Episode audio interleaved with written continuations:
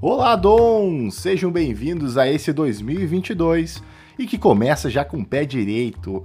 Hoje o Dom recebe Patrícia Garcia, educadora socioemocional, criadora do projeto Chocho no Japão e que vai contar pra gente tudo sobre esse projeto fantástico com os nossos brasileirinhos lá na Terra do Sol Nascente.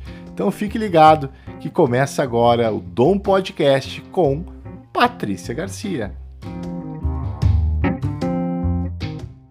Patrícia Garcia, que alegria te ter aqui. Eu estou muito, muito feliz mesmo, porque é uma agenda que eu queria ter marcado com muito, muito tempo e a gente estava sempre se enrolando para agendar esse nosso bate-papo aqui. então, muito obrigado por ter aceitado. A agenda hoje em dia é muito complicada. É né? muito difícil, é muito difícil. Então, muito obrigado por ter aceitado meu convite, estar tá aqui para a gente conversar. A gente tem uma história juntos aí de vida também, né? De, desde tempo de colégio e tal mas é porque eu também sou teu fã. Eu sei que tu tem um projeto aqui que eu, que eu admiro muito e a gente vai conversar sobre ele. Mas eu estou muito feliz mesmo de estar aqui. Que a gente conseguiu, aliás, para você que está nos ouvindo, a gente já marcou duas vezes esse bate-papo. A primeira, eu errei o horário, porque a minha querida convidada está no Japão, eu no Brasil, e eu simplesmente marquei às oito e meia. Só que ela chegou no horário certo e eu, eu achava que era de noite, para ela era de manhã, e aí assim vice-versa. Agora estamos certos. Eu estou aqui neste horário da manhã gravando com ela, que está do outro lado do mundo à noite. Então, muito obrigado por estar aqui. Estou muito feliz mesmo de estar conversando comigo hoje. Que bom, Rodrigo. Eu que agradeço o convite. É, fazia muito tempo que a gente estava conversando realmente para ter esse bate-papo e é uma honra, né? Eu sou tua fã desde sempre e, e realmente assim, essa questão do fuso complica né? Sempre que eu vou marcar alguma coisa com o pessoal aí do Brasil, a, gente tenta esclarecer, deixar tudo certinho, horário Brasil, horário Japão, para não dar confusão, mas volta e meia dá. E que bom que hoje a gente está aqui, ó, finalizando o ano. É, finalizando. Na verdade, vamos fazer uma correção. Nós estamos gravando aqui no dia 28? Para ti 29 já, né? Pra... Ou seja, me perdi. Não, aqui é 28 de noite. 28 né? de noite, tá, beleza. Estou, estamos gravando aqui 28, eu no Brasil, 28 pela manhã. Mas a, a minha convidada, a Patrícia, será a primeira deste novo ano que se inicia. Então, Uhul! ilustre, estamos aqui já começando o ano, já com uma convidada de respeito. Obrigada! Então, estamos, estamos à frente já. Nós estamos em 2022. Em 2022. Eu sempre falo, eu brinco. Eh, eu tenho uma amiga aí no Brasil que eu brinco que eu moro no futuro, né? Então eu mando para ela como é que são as coisas aí. Olha, o futuro tá assim. Então a gente já está no futuro. Estamos em 2022. Sabe que aqui a gente está. Eu não lembro se é do, do tempo que você morava aqui ainda tinha Aliás, eu não. Eu, eu, confesso que eu me perdi. Meme é uma coisa muito recente, né? Eu acho que antigamente não, a gente fazia algumas piadas, mas não chamava de meme, né? Mas aqui, aqui a gente usa muito assim, já é tal coisa na Austrália, por exemplo, tá? não é no Japão. Então, assim, essa, essa, esse meme, essa gíria, é, essa, então, assim, essa expressão eu não peguei. Então, sei lá, se vai acontecer tal coisa, já, a pessoa já diz, não, na Austrália já aconteceu nesse momento. Vamos trocar para o Japão, então. O Japão, vamos trocar para o Japão. E aí a gente vai começar a nossa conversa, né? Porque, afinal de contas, você está aí do outro lado do mundo e eu quero saber como é que você chegou aí do outro lado do mundo, né? O que, que aconteceu nesse caminho da tua vida aqui? Uh, tu é natural da onde? Vamos, vamos, vamos, começar, né? Algumas coisas eu sei, outras coisas eu não sei. Então, de novo, esse podcast não faz roteiro e nem combina nada com ninguém. A gente está conversando aqui naturalmente. As coisas vão fluir Vamos naturalmente. Lá. Mas natural, né, tu és natural da onde, Patrícia? Eu sou natural de Porto Alegre. Morei no Rio Grande do Sul até meus 31 anos. Me dividi em algumas cidades, entre Porto Alegre, Cachoeirinha, que foi onde a gente se conheceu, Exato. né? E também morei em Novo Hamburgo. E depois, há cinco anos atrás, em 2016, eu tive a oportunidade de vir para o Japão e vir vim para cá. Cheguei num dia que eu lembro até hoje, assim, eu achando que quando surgiu a oportunidade de eu vir para o Japão, todo mundo falava assim: ah, o que tu vai fazer lá? Eu disse: ah, gente, vou curtir, vou conhecer outro lugar e vou viver. vamos lá, vamos ver como é que vai ser. E as pessoas diziam, mas é muito diferente, tá? Eu disse, não tem problema, eu falo inglês e tá tudo certo. E quando eu cheguei aqui, o primeiro dia, eu lembro que eu estava vindo do aeroporto para casa, né? Tava indo. E eu olhava as placas em kanji, em hiragana, em katakana, porque aqui no Japão o idioma tem três alfabetos. E eu pensava assim: o que eu estou fazendo aqui? E em dois dias eu descobri que o meu inglês não serviria para nada, porque são poucas as pessoas que moram aqui e aqui que falam uh, inglês aqui, né? Até porque, assim, existe uma ideia de Japão que é uma coisa muito colocada como os filmes, muito tecnológico, apresentada para a população do mundo como um Japão super tecnológico, é uma é Tóquio. É uma, Tóquio, exatamente, né? A gente tem a visão de Tóquio. De Tóquio.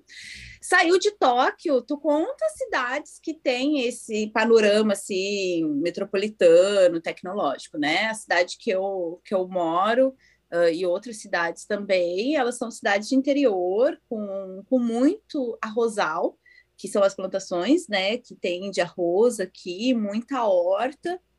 Se eu falar alguns termos em, em japonês que tu não entender, Rodrigo, por favor, me chama atenção. A gente tá? faz até com a vezes... SAP aqui para traduzir. É, porque às vezes a gente anda tão no automático que acaba misturando muito tá, não, a primeira, o idioma. A primeira coisa que eu vou pedir para tu voltar, que eu acho que talvez eu você tenha falado, mas passou reto, mas quem está nos escutando talvez não tenha percebido. Qual é o nome da cidade que tu tá no Japão? Eu tô na cidade de Hamamatsu. Hamamatsu, beleza. Hamamatsu. É uma cidade, é a cidade com o maior número de, de brasileiros. Aqui tem uma comunidade brasileira bem grande, então, assim, existe uh, vários serviços que são prestados para brasileiros, né? A gente tem, por exemplo, dentro da prefeitura, de hospital, de vários órgãos, existem tradutores uh, que fazem a tradução do japonês para português, e isso facilita muito a vida. Então, tem muitos brasileiros que moram aqui e nas cidades ao redor né? Mas ela é uma cidade assim, ela tem uma certa importância econômica dentro do Japão, mas ela é uma cidade de interior. Então, isso, aquela ideia de Tóquio fica em Tóquio. E, e, choca muito quando a gente chega na cidade do interior e pensa assim: então eu vim para cá e eu vou ter que aprender a lidar com esse idioma, com os costumes, com a comida também, né? Logo no início eu tive bastante dificuldade com a comida, mas a gente vai superando. Assim, é, eu sempre estive muito aberta para viver as experiências que o Japão poderia me proporcionar né? E isso facilitou muito, muito, muito a minha adaptação. Claro que eu sei que tem uma questão bem positiva que foi eu vir morar numa cidade com bastante brasileiro, então assim, muitas vezes Uh, hoje eu já me relaciono mais com os japoneses, né? Mas chegou uma época logo no início que eu esquecia que eu estava no Japão, porque eu tinha tantos brasileiros ao redor de mim e falava português o tempo inteiro que era muito fácil né, uh, esquecer que estava no Japão e pensar que a gente estava numa cidadezinha de interior no Brasil, onde tudo funciona. Pô, que interessante, né? Porque eu sei, bom, tenho conhecimento, talvez muito que dos que aqui nos escutam também tem conhecimento que há uma colônia brasileira muito grande no Japão, né? Assim como há no Brasil também uma colônia japonesa muito grande, principalmente em São Paulo, que é onde eu moro hoje. Aliás, eu não estou falando de São uhum. Paulo hoje, é o primeiro episódio que eu não estou gravando de São Paulo, estou gravando do Rio Grande do Sul na minha terra natal. Então, mas enfim, e mas a cidade ela é, ela, ela tem algum polo industrial, alguma coisa assim, mesmo sendo do interior, pequena, para o que eu digo assim, porque geralmente o brasileiro vai muito atrás de trabalho, né? A uhum, mão de obra uhum. que, que, falta aí no Japão, né? Então assim, tem alguma coisa ou cidades próximas, não sei. Sim, uh, o brasileiro que vem para cá, ele é descendente de japonês, né? Muitos da região de São Paulo e da região do Paraná, onde também tem uma colônia japonesa bem grande. Então, tem muitos descendentes uh, japoneses que vieram dessas regiões aí do Brasil e eles vêm pelo trabalho, né? E aqui na região que eu moro tem a parte automotiva, é o foco da indústria. Então, a gente tem na cidade de Hamamatsu tem a Honda que, que a matriz começou aqui, né? Foi a primeira indústria, a primeira fábrica que eles fizeram. Depois a gente tem hoje a matriz, o escritório é em Tóquio, se eu não me engano, e mas essa fábrica de, da Honda continua, né? E a gente tem empresas como Yamaha, uh, a Suzuki também, não é em Hamamatsu, mas é numa cidade do lado, né? Então tem fortes empresas aqui onde esses uh, uh, trabalhadores, os brasileiros, vêm para trabalhar. Ah, entendi. Bom, e aí tu cai aí, vou falar uma frase do meu pai, meu pai sempre diz assim, ah, você caiu de paraquedas, assim, não foi isso, né? Mas você cai no Japão, tá? Você tem um, uma, uma, mudança radical, não sei se é uma radical, você é exagerado se eu falar que é uma mudança radical, né? No final dos contos teve algum planejamento para isso, mas enfim, e, e você muda radicalmente de cultura, Talvez seja esse o ponto, uhum. né? Radicalmente cultura. Tem o primeiro choque de realidade, que não é a língua inglesa que vai te ajudar. Né? Nem um pouco. Mas tem um brasileiros que falam português aí, que pode conseguir te, te, te adequar à cidade, digamos assim, né? Me ajudaram muito na é, adaptação. É, exatamente. E... Mas aí eu, eu já vou começar a levar a conversa para um lado que eu, que eu gostaria bastante de conversar, que é o teu projeto projeto Chocho. Uhum. Aliás, eu tive uma aula aqui para pronunciar, mas é o projeto Chocho. Isso? Chocho, isso, isso aí. aí. E sabe que o pessoal que está no, no Brasil, os meus amigos que seguem o projeto, né? Geralmente quando eles conversam comigo, até meus, meu, meus familiares mesmo, eles falam Chocho, porque é C-H-O-U, né? Então a gente faz show.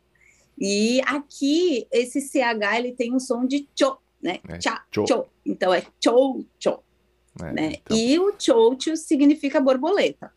Uh, antes de eu começar a falar do projeto e explicar como que surgiu a ideia, eu queria contar um pouquinho sobre a minha, uh, uh, então, a minha experiência na área do trabalho, né, que foi onde me levou para o projeto. Porque quando eu cheguei aqui, eu, eu já dava aula no Brasil, eu dava aula em um curso profissionalizante aí na região, e eu vim para o Japão com a ideia de trabalhar de, na parte da educação.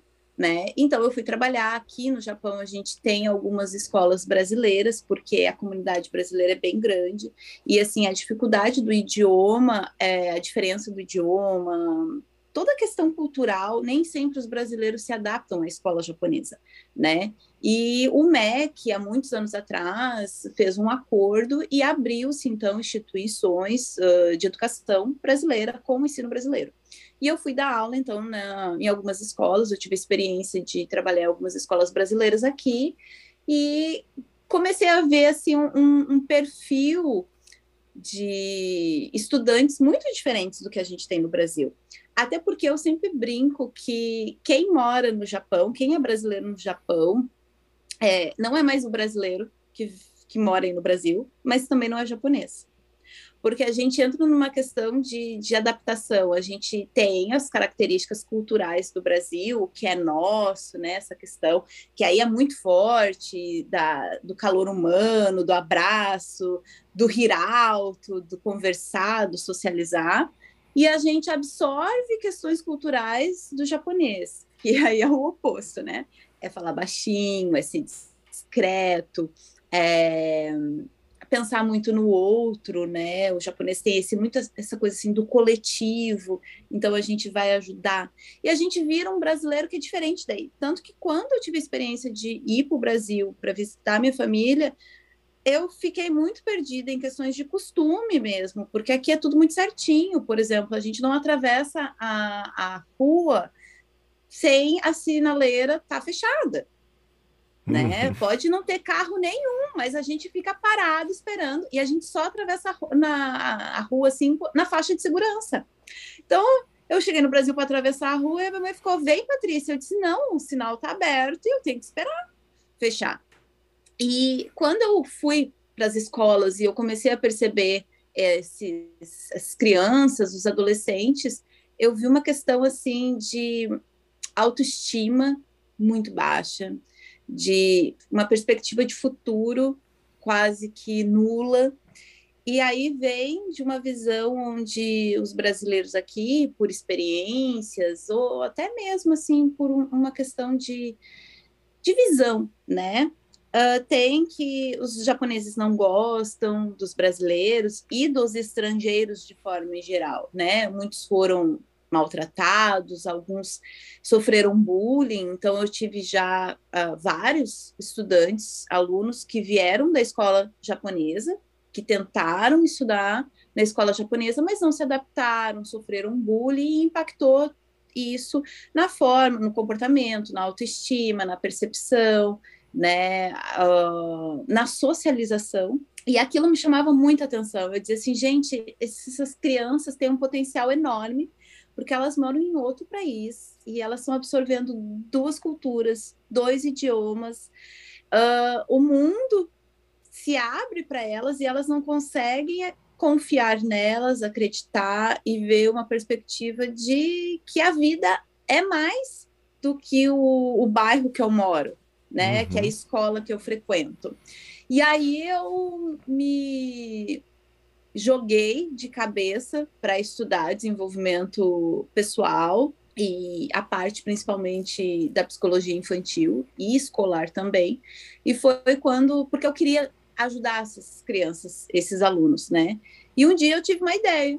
Eu disse, cara, vamos fazer um processo para as crianças, vamos ajudar isso, vamos fazer uma coisa divertida, uma coisa lúdica, que fuja completamente da, da escola, de ter cadeira, de ficar sentado, de escrever no caderno, e vamos ensinar para essas crianças o que, que o mercado de trabalho, o que a vida pede, né? Que é o que a gente se comunicar melhor, que é a gente conseguir socializar e lidar com os problemas, lidar com vários tipos de pessoa, tomar decisões. Eu acho que a questão da tomada de decisão é muito importante.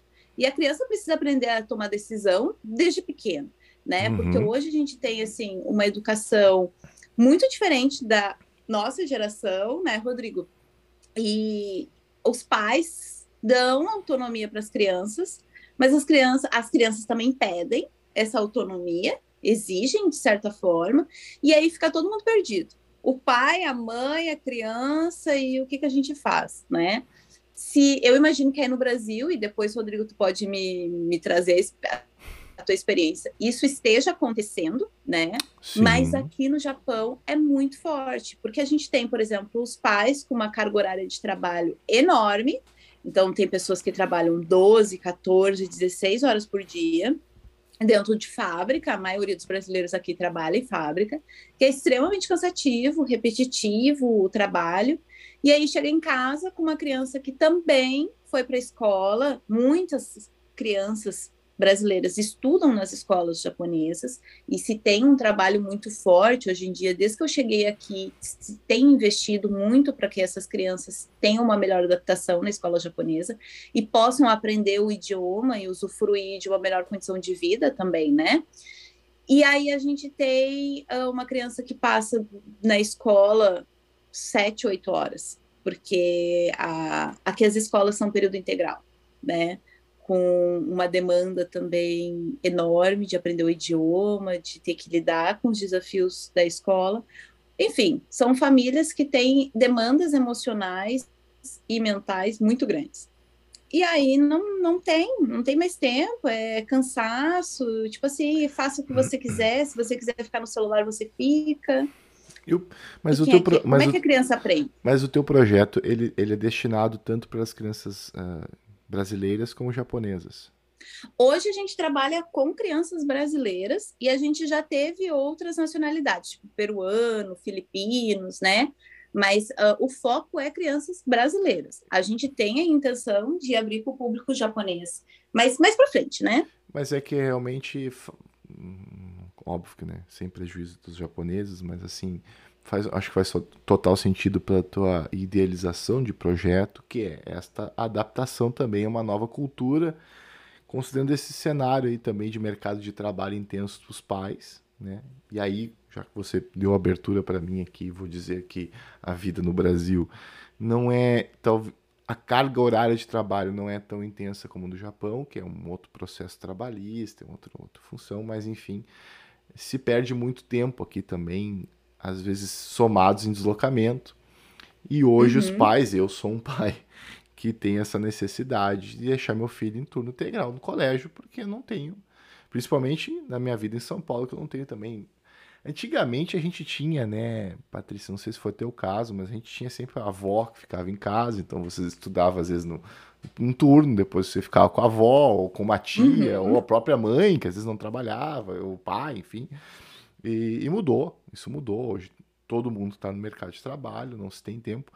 E aí eu vou te narrar uma coisa que me chamou muita atenção quando eu fui morar em São Paulo e que não é cultura no Rio Grande do Sul. Porque em São Paulo eu posso pegar um paralelo mais próximo do que tu vive aí, talvez, uhum. né? Porque é um, né? enfim. Porque São tem Paulo... muito, uh, não muita é... gente que vem é, de São Paulo para cá, né? É assim, é uma cidade cosmopolita, gigante, né? Não tem essa questão. Quando eu fui morar em São Paulo, e logo que eu matriculei meu filho na escola, na escolinha ainda, jardim e tudo mais, a gente levava ele até no colégio e buscava. Mas a gente perdia muito tempo, porque embora o colégio era muito próximo, os 5, 6 minutos que eu levava de carro para deixar ele lá, era uma hora para eu sair do bairro para ir para o trabalho. Então é, não tinha como. E aí eu chegava muito tarde no trabalho, não conseguia sair mais cedo para buscar ele. Ficou um, um, ciclo impossível. Vira um ciclo. É. E aí a gente chamou, contratou uma van, uma van que leva, uma van uhum. escolar. E as primeiras vezes que eu vi aquilo, eu fiquei meio chocado, porque o dono da van, ele levava uns bebezinhos, mas era assim, crianças de 5, 6 meses no máximo. Né? E eu perguntei para ele, ele disse, cara, aqui é normal, o pessoal tem que trabalhar, não tem o que fazer.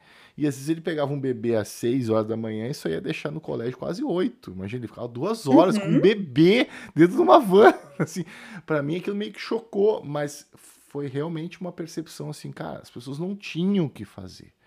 Elas não uhum. tinham o que fazer. E isso para mim reflete muito nesse para mim, importante projeto que tu fez aí. Eu me orgulho muito de ti, desse teu projeto que você fez, porque eu acho que é uma iniciativa fantástica. Talvez eu não tenha a oportunidade de ter te falado isso ainda. É... Porque é um problema mundial, digamos assim, né? E ainda, uhum. mais, ainda mais se você está fora do teu país ou cultura. Talvez muitas das crianças aí chegaram tão pequenas que não tem muita percepção Brasil, mas ela é diferente, né? Quem vai para um, um, país asiático, a gente é diferente, né? Você tem traços diferentes, você tem cor de cabelo diferente, o jeito de ser diferente, tudo diferente. E aí você tem um choque de realidade, além de todo esse problema da carga horária dos pais que passam o dia inteiro fora, que tem que ter essa adaptação, tem esse choque cultural ainda. E aí eu queria te perguntar qual foi a, as principais dificuldades que tu teve quando você criou o projeto. Qual foram as principais barreiras que você enfrentou assim e que talvez você ainda enfrenta na execução desse projeto? A primeira coisa foi as pessoas uh, entenderem a proposta, né? Então, assim, porque é um novo olhar. É tu olhar para a criança e para o adolescente querer preparar ele para a vida. E, na verdade, quando a gente fala assim, de educação aqui no Japão, a gente está falando de educação, o idioma, matemática e isso, principalmente das escolas brasileiras, né? Porque a escola no Brasil ela apresenta aquele currículo básico que é uh, acadêmico. Né? E aqui a escola japonesa, ela tem, assim, ela oferece outras uh, outras matérias, outras disciplinas, né? Como, por exemplo, música, eles têm uma, uma disciplina que é sobre atividades domésticas, carpintaria, né? Então, existe uh, coisas, mas são muito, coisas muito práticas, não são tão voltadas para o lado emocional, né? Da criança e do que e dos desafios que a vida oferece. Então, a primeira coisa que a gente que eu tive que fazer foi realmente uh, educar o público. Então, as pessoas, né, os brasileiros, os pais, principalmente, eu fiz muito, muito material sobre o que, que era desenvolvimento socioemocional, sobre inteligência emocional, fiz muito workshop, palestra explicando isso e continuo fazendo porque assim sempre tem aquela mãe, aquele pai que pensa assim, ai meu filho é, não consegue parar quieto, né? E aí já vem logo com a questão de, ai meu filho é hiperativo, meu filho tem déficit de atenção. E às vezes não, às vezes é só uma questão de autorregulação, não precisa ser um diagnóstico necessariamente. Meu filho é muito emotivo ou qualquer coisa briga, então as pessoas elas vão muito pela pelo uh, sintoma, vamos dizer assim, que a que a criança tem, né? E não sabe o que fazer, não sabe onde procurar, não sabe que existe ajuda para isso. E a nossa, o nosso trabalho é realmente ajudar nesses processos, né? A criança entender, a se conhecer. É um processo de autoconhecimento. Principal coisa que a gente teve foi o fato de educar a população brasileira para que existe isso. E tu comentou uma coisa que foi bem difícil, por exemplo, é difícil estar em um outro país, é difícil tu iniciar, porque a gente fica assim, ah, será que vai dar certo? Será que as pessoas vão comprar ideia, né? Uh, rolou, rolou muito, eu tive que trabalhar muito a, a minha autoconfiança para conseguir aplicar, né? Então eu sempre falo que antes de eu uh, fazer o tchotcho, oferecer, eu vivi o tchotcho e eu me transformei. Por isso que eu acho que é tão bacana uh, o processo quando vem um adolescente, quando vem uma criança participar. E hoje eu trabalho junto, eu sou voluntária em uh, aulas de português como língua de herança. Eu não sei se tu já ouviu falar, se chama PLH, e é um português que ele é ensinado para crianças que moram em outros países, diferente do Brasil ou de Portugal, né? É como uma língua de herança, ou seja, não é a língua que ele é alfabetizado. A língua que as crianças aqui são alfabetizadas é o japonês. E o português vem como a herança da família, que é a língua falada dentro de casa, né? Então, assim, a gente tem, uh, ao redor do mundo, existem vários programas de PLH, e conversando e participando de palestras, né? É muito legal que a gente comenta que aqui no, no Japão a gente atribuiu então o desenvolvimento socioemocional com o PLH e isso foi o pioneiro, né? Então eu posso dizer assim que o Chocho ele é pioneiro no Japão em desenvolvimento socioemocional e é um desafio enorme, é uma luta enorme, mas também ao mesmo tempo é muito recompensador assim, tu vê a criança uh, saindo mais confiante, a transformação. Né? Eu tenho vários casos de, de crianças, por exemplo, e adolescentes que chegavam que tinham vergonha, tu colocou a questão de a gente quem vem para um país da Ásia ser muito diferente, né?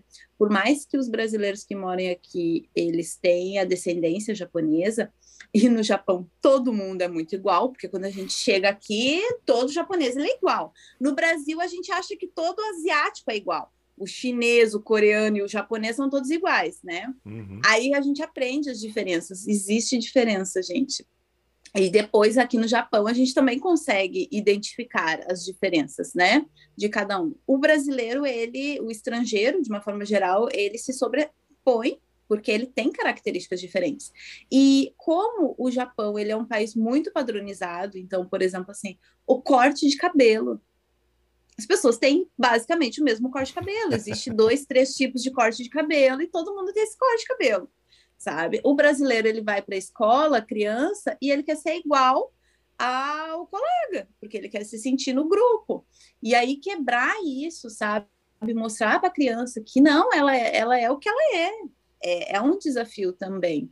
A, assim, a aplicação do projeto, ela não é fácil então, às vezes, a gente tem uma demanda emocional muito grande que a gente precisa lidar, né?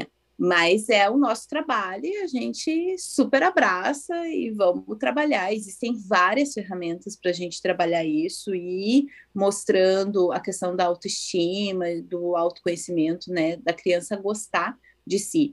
E aí eu tenho o um caso para exemplificar de uma menina, ela tinha 14 anos, e ela tem uma descendência uh, negra também, né? E ela queria ter o cabelo dos japoneses, então aquele cabelo, aquela franjinha, as meninas com a franjinha. E ela, assim, não não somava muito com ela, né? Não, não dava muito certo. E depois do projeto, ela fez o processo todo, ela se descobriu. Então, ela passou a se aceitar Hoje ela tá no, no, ensino médio e ela tá assim, dando show, sabe? Era uma menina que ela falava baixo, que ela tinha muito, muita vergonha de se expor. E hoje ela faz vídeo no Instagram e ela que domina as redes sociais. Então, o sonho dela, ela sempre disse que ela queria ser atriz, né? E talvez muitas pessoas chegassem para ela e dissessem assim: não, mas tu nem sabe falar, tu nem gosta de falar, tu tem vergonha e, e cortasse isso, né? E uma das coisas que eu sempre disse para ela, tu pode ser atriz, tu pode ser o que tu quiser. Uh, e ela tá indo por esse caminho, assim, tá estudando dança, interpretação e tal, tá fazendo os vídeos no Instagram que eu, eu acho o máximo quando eu vejo. E o principal, ela se aceitou, ela se aceitou, ela aceitou o cabelo dela, a cor dela, a origem dela, né? Então, isso é muito importante. E reflete em todos os outros aspectos, até mesmo no, no, social, porque antes ela não tinha muitos amigos e agora ela tá cheia de amigos, né? Que massa! Tu vê, é, é, a gente não tem. Aí eu tô, tô, eu tô te escutando muito atentamente e tentando fazer reflexos na minha vida, tá? Ou na vida de amigos que têm filhos também. E e eu vejo como é, é, seria necessário né, a gente ter, sem prejuízo que tenha no Brasil algo muito parecido, que eu não, realmente não conheço, e peço desculpa se eu tiver alguém ou tu realmente me disser que existe, eu não conheço, mas assim, é, faz muita falta é, projetos como o teu aqui, por, por exemplo, tá? Porque a gente está vivendo, eu fiquei pensando desde o começo da nossa conversa aqui, a, a gente está vivendo uma realidade, óbvio, óbvio, que são culturas totalmente diferentes, mas muito próximas dessa questão de, de dessa que já falamos aqui, intensidade de trabalho dos pais, né? A questão hoje o mundo é muito dinâmico, é tudo muito rápido, as crianças estão vindo com um processo ao meu ver, a muito, informação muito, eles têm. É muito acelerado, então assim, eu vejo pelo meu filho, ele, ele já não se contenta a jogar aquele mesmo joguinho que ele estava jogando, ele já quer outro, e outro, e outro, e, já, e é tudo muito intenso, e o eletrônico também, que aqui é, toma conta, gente. E aí eu, eu tô, tô, tô fazendo essa introdução justamente para chegar num ponto que eu acho que aqui foi muito determinante é, nesse processo de a gente ter que agora se reajustar para um processo que a gente evitava. Porque durante a pandemia, e é isso que eu queria falar contigo aí, porque eu sei que o Japão viveu um processo diferente um pouco do que foi o Brasil, mas para nós, como pais, que ficamos todos tendo que conviver todos dentro de uma casa, trancados, sem poder sair, tendo que trabalhar ao mesmo tempo com um filho dentro de casa que não conseguia assistir aula, porque mesmo que fosse remoto era uma questão de meia hora, uma hora no máximo de aula, e aí você também não consegue dar atenção devida porque você está trabalhando e não consegue fugir das telas, seja ela para ver um desenho, para jogar um videogame no celular, para jogar. Na... Como é que, para ti, que está nesse projeto tão importante, que tem esse papel também de fuga um pouco do, dos. Não sei se é a fuga dos eletrônicos, mas também oportunizar uhum. as crianças ver o mundo de outra forma. Esse processo de pandemia, como é que foi para ti aí? Como está sendo isso? Porque a gente está numa pandemia ainda, né? A pandemia não acabou. Não sei como é que está a realidade do Japão, tá? Mas enfim, como é que foi para vocês aí no projeto? Aqui a, a, pandemia foi bem diferente daí do Brasil, né? Em vários aspectos. Então, assim, por, pela uma questão cultural, o Japão já tinha facilidade de usar máscara, né? Então, os japoneses usam máscara, os brasileiros não tinham tanto esse costume, mas quando estavam doentes, uh, se usava. Aqui sempre teve uh, surtos de influenza. Então, no, no, no, período do inverno, é muito comum ter o surto de influenza. E aí era uma coisa assim, que, por exemplo, não chegava nem próximo do que era no Brasil. Eu nunca vi. Quando eu cheguei aqui, eu via, nossa, a pessoa ficou, tem influenza, tem influenza, tem influenza. Eu dizia, gente, isso é uma coisa. Porque a influenza no Brasil matava. Aqui não, aqui é uma gripe que, tipo, tu vai no médico, faz o exame, ok, pega o remédio, fica uma semana dentro de casa tomando remédio e depois tu tá liberado. E tudo bem. Quando começou a pandemia, que, come... que chegou, e isso foi em fevereiro de 2020, mais ou menos, entre fevereiro e março, uh, não existia mais máscara, não existia máscara em lugar nenhum, e aí começou aquele uso de máscara de tecido e tal, né? Como um, um, um diferencial, vamos dizer, para suprir a necessidade. E a gente teve um período entre mar... março e abril que as escolas elas pararam. Foi logo no início, então o governo agiu muito rapidamente para parar.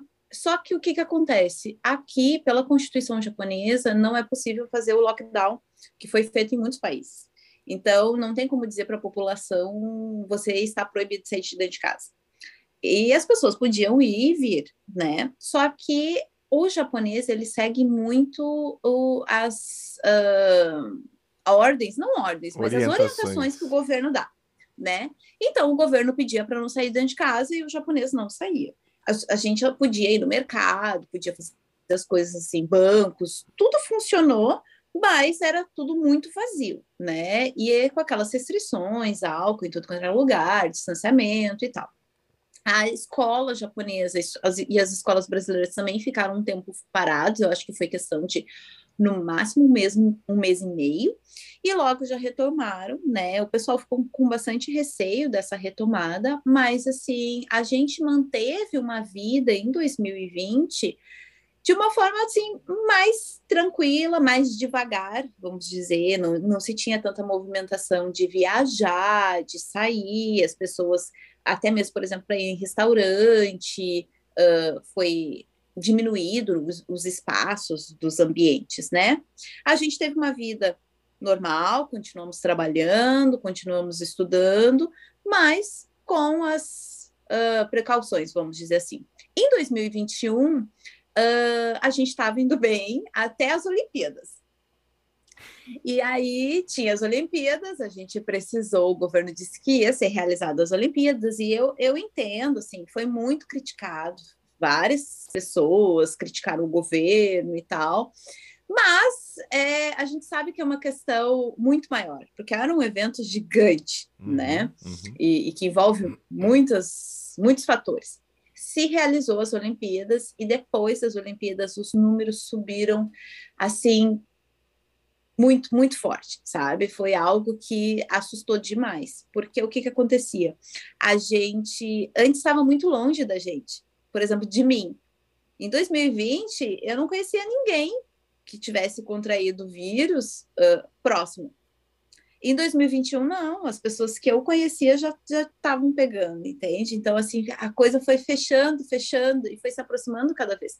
E isso assusta. Uh, talvez tu, tu, tu, tenha vivido esse sentimento que eu tô falando, né? Uhum. E outras pessoas aí no Brasil, com certeza. Uh, depois das Olimpíadas, as Olimpíadas termina, foi em final de julho, entre agosto, né? Aqui no Japão, o sistema de férias do Japão é bem diferente do Brasil.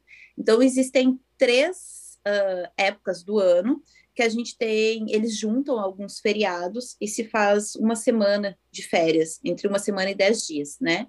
Esses feriados acontecem em final de uh, abril, início de maio, em agosto, porque é a época do verão aqui, e agora no final do ano, uh, na virada do ano, né? A gente está no, no tempo que eles chamam de Yasumi, que são as férias. E a gente logo já teve, então, terminou as Olimpíadas, a gente teve as férias de verão e é onde as pessoas viajam. Então, essa época, assim, as Olimpíadas contribuiu e as férias também contribuíram para os números aumentarem. E aí sim foi preciso fazer novamente o que o Japão criou, que foi estado de emergência. Aqui no Japão, eles denominaram como, por exemplo, a primeira onda, a segunda onda, a terceira onda. Então, ao longo de dois anos que a gente tem vivido a pandemia, a gente já teve cinco ondas né? E a questão da vacinação aqui foi bem diferente, porque aí no Brasil, assim, por mais que as pessoas reclamassem de como foi feita a vacinação, ela estava fluindo. Uhum. Aqui nem tinha começado porque o, Brasil, o, o, Japão tinha medo de como é que ia ser a vacinação, se as pessoas iam morrer, tem muitos idosos aqui, né? Como que a vacina ia reagir e tudo mais. Então, nessa época de uh, da época das Olimpíadas e das férias de verão, tinha pouquíssimas pessoas vacinadas. Então, isso contribuiu para que os números aumentassem. A gente teve um estado de emergência de mais ou menos quase dois meses, e foi com que esse estado de emergência conseguiu diminuir os números, né?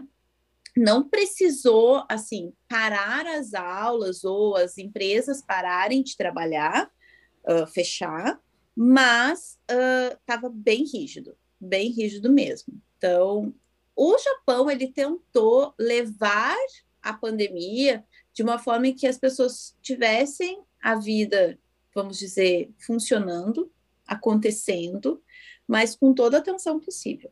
Né? Eu tive durante o estado de emergência, esse estado de emergência uh, de agosto, eu tive que parar de trabalhar. O projeto teve que parar de acontecer, né? Então isso causava bastante insegurança também. E depois, assim, em outubro, aí eles deram uma acelerada bem forte na vacinação, as pessoas começaram a ser vacinadas e tal, e os números caíram também pela questão do estado de emergência. Agora a gente está vivendo, então, a questão desse novo vírus, né, dessa nova variante, e a tendência, por exemplo, o Japão foi engraçado porque em novembro o Japão resolveu o governo limitar em torno de 5 mil pessoas estrangeiras entrar no país, né? E aí 5 mil pessoas por dia podiam entrar no país. A questão dos aeroportos e das viagens também ficou bem comprometida. E isso durou mais ou menos uns 10, 15 dias, veio essa nova variante e o Japão logo já fechou. O governo fechou os aeroportos e não entra mais estrangeiros né, no país desde, se eu não me engano, desde mais ou menos dia 30 de novembro. Isso conteve um pouco essa variante, mas ainda assim, como a gente está no período de férias, um período que as pessoas viajam mais, uh, a tendência é que depois da, das férias, depois do ano novo, vá aumentar os números de novo. É, geralmente leva um tempo, né, entre o processo de surgimento da nova variante e os primeiros casos, né? O vírus uhum. leva um tempo até um reflexo.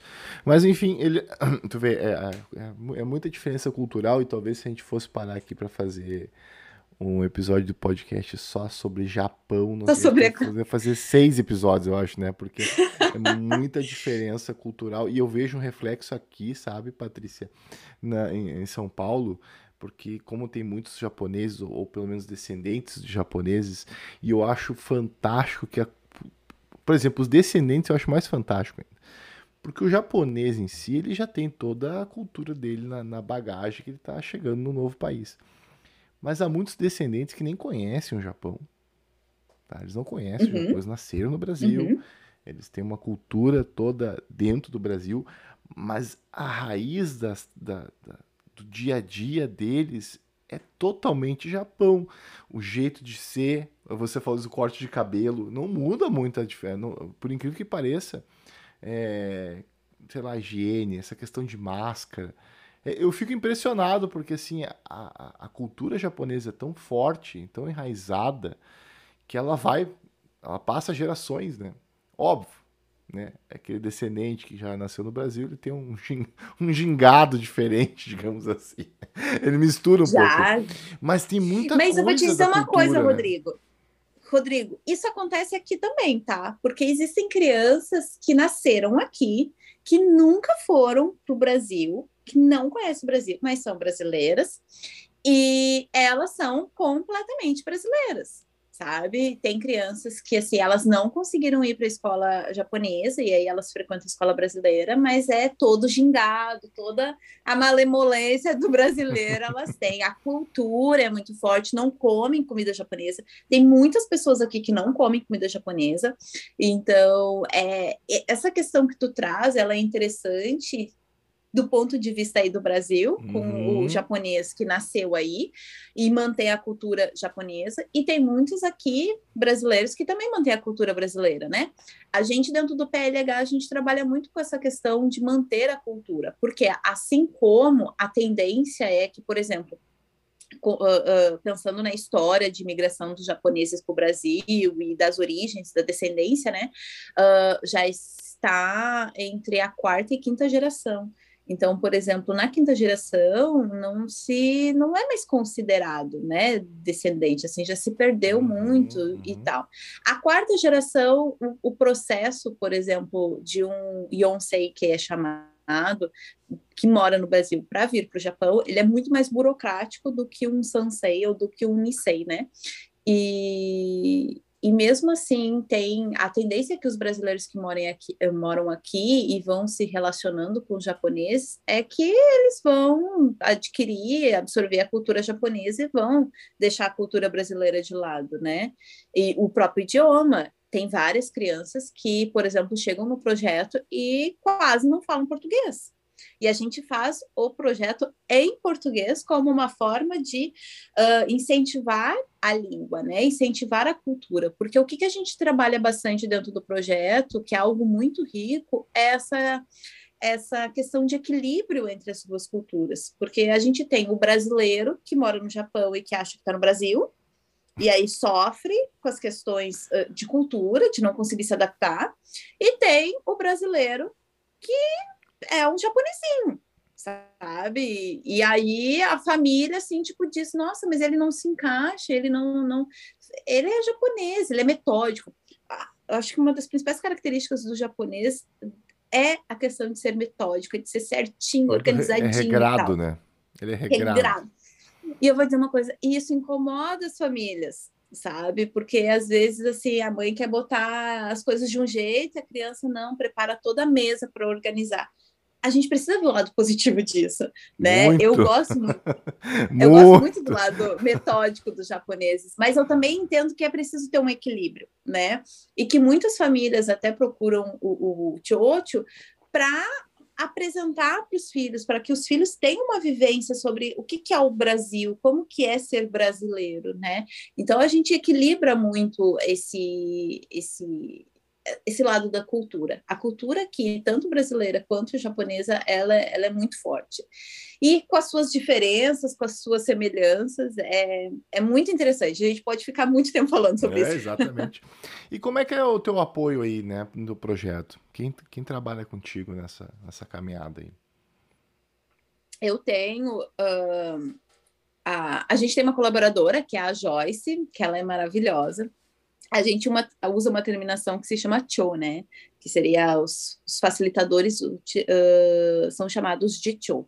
Porque a gente não é professor, não tem aquela coisa de sala de aula, né?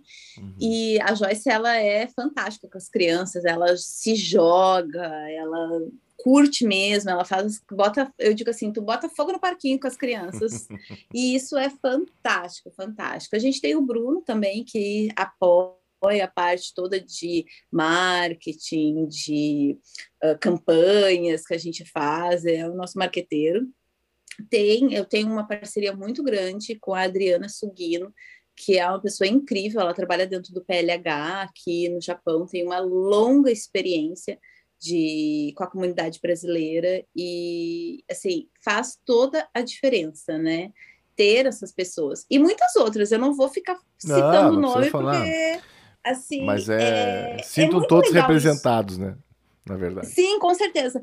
Porque assim, a gente aqui como brasileiro, eu consegui, na verdade, conhecer, e eu sou muito agraciada por isso, conhecer pessoas que querem fazer a diferença na comunidade, né? Uh, e isso me faz muito bem. Então, assim, tem pessoas fantásticas. Tem uma, professora, que é a professora Luzia, que ela também é uma veterana no Japão e dentro da área da educação. Tem pessoas que estão começando, sabe? E a gente se apoia. Eu vejo, assim, que uh, tem lugar para todo mundo. O importante é se apoiar e, e, e, crescer, né? Porque o que, que acontece? O, o Chocho, a gente tem duas formas, vamos dizer assim, duas modalidades. A gente trabalha principalmente com presencial, por ser uh, atividades lúdicas e que essa interação, a proposta é a socialização, né? É o conversar, é, o, é a vivência.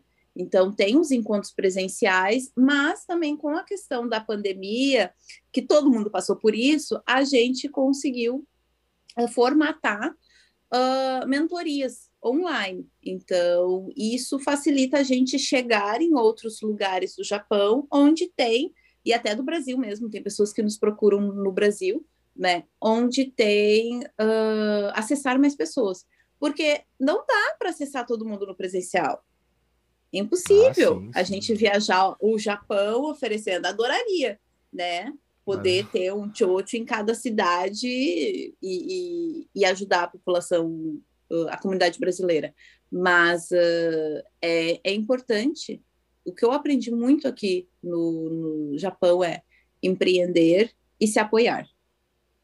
Oh, Porque quando legal. a gente mora no, no Brasil, a gente, a gente tem uma visão ainda no Brasil que é, o, é a empresa, é o, o, o trabalho fixo que é a nossa garantia, uhum. né? E essa experiência de vir morar no, no Japão me trouxe muito essa questão do empreendedorismo. E a gente não tem como ser empreendedor se não se apoiar. Verdade. Isso é verdade. E falta um pouco disso no Brasil também. Um pouco não, falta bastante, na verdade.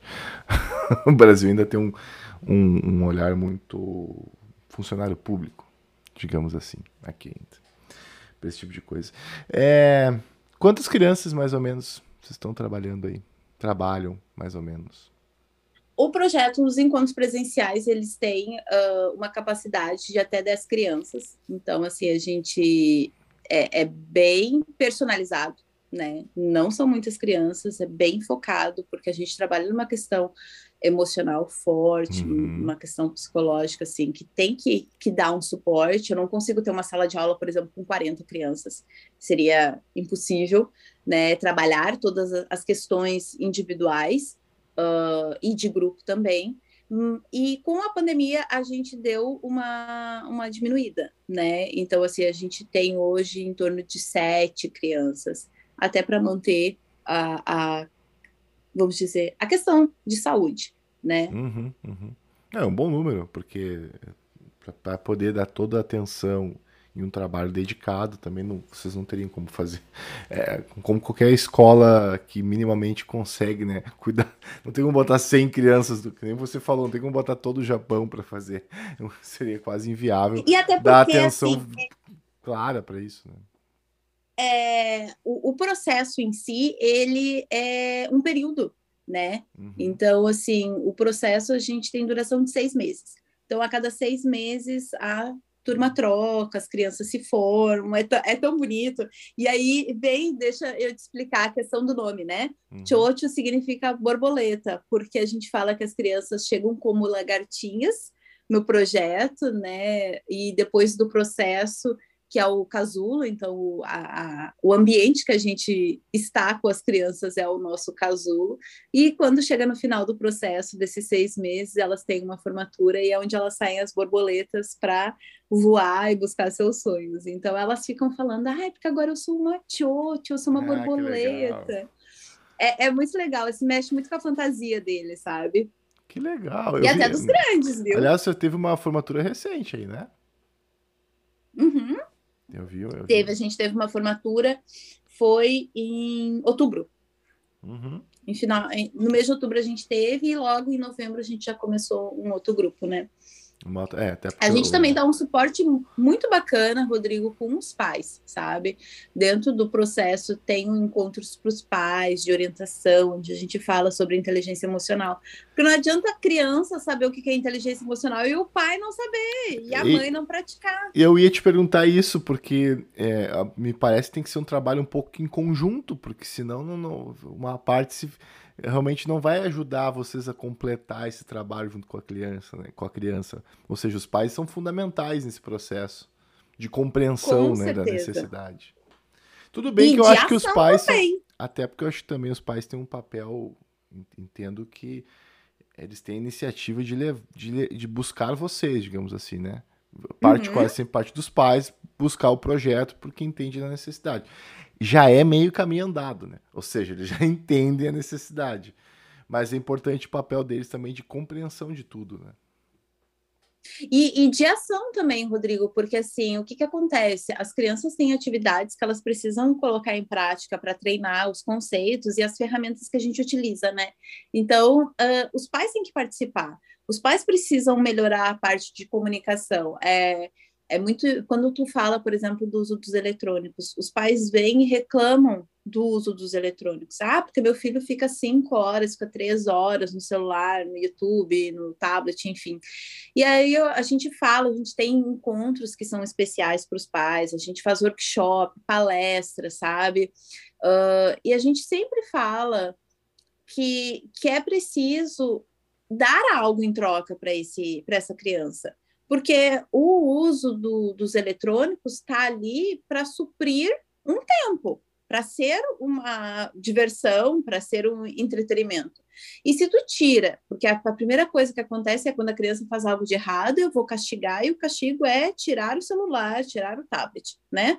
Só que se tu tira isso da criança e não oferece nada em troca, e aí, assim, nada em troca não é presente, é presença sabe? Vai sentar, vai conversar com a criança, vai jogar um jogo. Eu, eu amo jogo de tabuleiro, né? Vai se comunicar com ela e tal. E, e, e olha, eu não ouvi isso uma vez, Rodrigo. É, é engraçado, mas é triste também. Das crianças dizerem, mas, uh, tio, eu queria tanto conversar com a minha mãe, com meu pai, mas eles estão sempre no celular. E aí tu fica sem chão, Rodrigo, tu fica é. pensando assim, essa criança está buscando se comunicar, mas o que, que acontece? Quando ela vai se comunicar, a mãe tem enfiado no celular, o pai também, às vezes, o, o, os pais aqui gostam muito de videogame, né? Uh, não sei como que estão aí no Brasil, mas imagino que também. É, e... falo por mim só. Te identifica nesse é, momento? Por aí. E aí encontra os pais nos eletrônicos. O que, que eles vão fazer? Vão seguir o exemplo. Exato. Eles vão estar nos eletrônicos. Só que quando o pai e a mãe vê o filho no eletrônico, eles acham ruim. Só que eles não se veem no eletrônico. Uhum. Uhum. Né? E aí a gente conversa, a gente fala, olha, uh, eu falo mesmo, eu já cheguei, eu assim, eu converso com muito jeito, eu uso assim a minha empatia que é uma característica que eu tenho muito forte. E, e, claro, eu tento ser o mais delicada possível, mas eu falo para os pais: olha, teu filho está sentindo falta. Quanto tempo tu está ficando no celular? Ah, mas eu só trabalho, é porque eu trabalho com celular. Tudo bem, se tu trabalha, eu respeito, eu também trabalho com celular, mas com o telefone. Mas tira 15 minutos, 20 minutos e conversa, brinca, te dedica, lê um livro, conta uma história, conta da tua vida. Sabe uma das coisas que eu mais percebo, Rodrigo, é que os pais hoje em dia não contam as suas histórias de vida, uhum. não falam da sua infância. Eu ouvia tantas coisas dos meus pais, dos meus tios, da infância deles, que eu não vejo as crianças saberem disso, eu não vejo os pais conversando sobre isso. Faz falta, né? Eu, eu, concordo contigo. Até esses tempos eu tive um episódio aqui com o Mateu, meu filho, que a gente foi sair, acho que foi no mercado com ele, e, e ele perguntou assim: Papai, quando você era pequeno, o seu papai e a sua mamãe deixavam pegar o celular deles? Aí eu disse assim: Ah, meu filho. Aí eu fui contar toda a história. Eu disse assim: não tinha celular, a TV não era assim. E aí contei muita coisa para ele. Disse, mas, mas então o que que tu fazia? Disse, ah, eu ia brincar, eu ia pra rua, tinha meus amigos, brincava disso, brincava. E ele ficou muito encantado agora, tanto que ele quer uma. Eu não tô conseguindo achar. Ele quer brincar de bolinha de gude. E eu não tô conseguindo Sério? achar. Eu não tô conseguindo achar bolinha de gude. Ele quer brincar, porque ele achou muito engraçado eu contar como é que era brincar de bolinha de gude. Mas é por isso, talvez ah, eles não tenham interesse porque não têm conhecimento. Se você não falar da tua vivência do passado, não sabe que existe isso.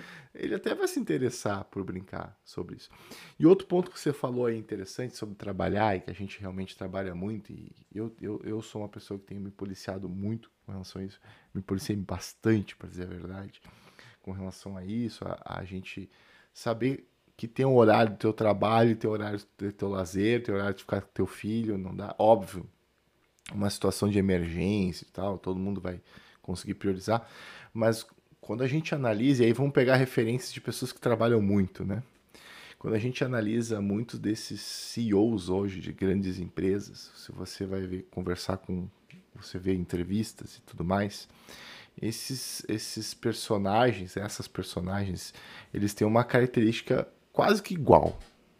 Eles são extremamente regrados nas suas tarefas. Então, assim, eles têm um horário para acordar, horário para academia, horário para ler um livro, horário para não sei o quê, aí o horário do trabalho. Horário... Eles são muito regrados. E quase todos que têm filhos, eles têm o mesmo processo. Eles param uma hora do dia para só brincar com o filho. Só brincar e conversar. Eles param, que é uma hora por dia.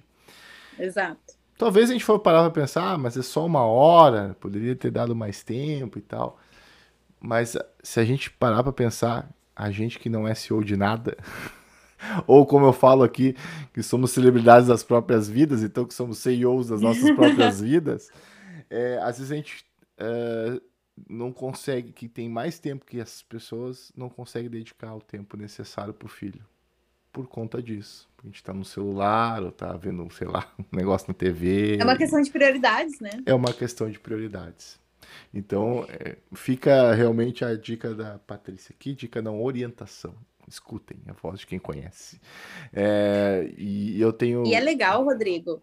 Uh, deixa eu só finalizar uma coisa que eu vejo assim: é o fato de. Ah, as pessoas falam muito sobre tempo, né? Eu não tenho tempo, eu não tenho tempo, eu não tenho tempo. Ok, ninguém tem tempo, mas tempo a gente cria conforme o que é interessante pra gente, né?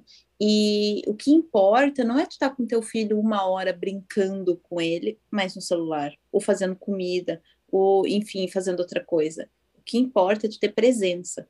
Pode ser 15, 20 minutos, mas se tu tiver ali presente com a criança, ela vai saber, ela vai valorizar. E aquele tempo vai ser suficiente para ela. Porque principalmente se tu tem um filho pequeno, eles não têm muita noção de tempo. Eles não sabem o que significa 15, 20, uma hora, né? Então, uhum. eles só querem uhum. viver a intensidade daquele momento. E naquele momento, tu tem que estar tá entregue. É isso que eu falo muito para os pais. O que faz toda a diferença. É verdade. Concordo plenamente. E eis aqui alguém que tem se policiado bastante aqui, tem acompanhado nos, nos eventos esportivos que ele gosta de fazer, tem tentado é, Isso. É, realmente. O relacionamento muda, né? Muda, muda muito. Mas é o que eu sempre falo, né? É, eu, eu, eu tô dando lição de moral aqui de, de, de, metido que eu sou, como a gente diz aqui no Rio Grande do Sul, né? Mas é que eu, te, eu, eu, eu acho que eu tenho um dever comigo, pelo menos, não só com ele, que é óbvio que eu tenho um dever com ele sobre relação, mas por todo o sonho, você sabe disso que eu já te contei, que meu sonho de vida era, sempre foi ser pai, né? Muita gente tem o sonho, ah, se eu quero ser médico, quero ser isso, quero... não, meu sonho sempre foi ser pai, né? E eu eu tenho que saber valorizar o sonho que eu sempre quis e conquistei, né? Que é ser com pai. Então, certeza. Então vamos ser pai, não é? Ser... Aliás, isso é uma coisa que eu falo bastante, que eu falo com a minha esposa, né? Hoje em dia tem, e talvez você possa concordar comigo, mas também se não concordar pode me cornetear aqui, né? Mas uma coisa que eu sempre falo é o seguinte, eu vejo que hoje em dia tem muita gente querendo ter filhos, mas pouco querendo ser pai e mãe. Oh. Né? É verdade. Vamos lá, vamos prestar atenção. Tem gente que tem filho Fazer aí, o filho passo, é fácil. É, eu já lá em São Paulo eu vejo muita uma, uma cultura bem diferente de alguns pontos aqui do, da nossa vivência que cresceu no Rio Grande do Sul, que é o teu caso. E, e tem muita gente que tem uma condição financeira um pouco melhor e por questão de trabalho tem é, babysitter, né? A gente chama de babá. Uhum. E, e, tem alguns episódios que eu vejo lá que me deixam um pouco tristes, assim, porque eu entendo a necessidade, né? As pessoas precisam, às vezes não consegue chegar a tempo em casa, tem que ter aquela figura.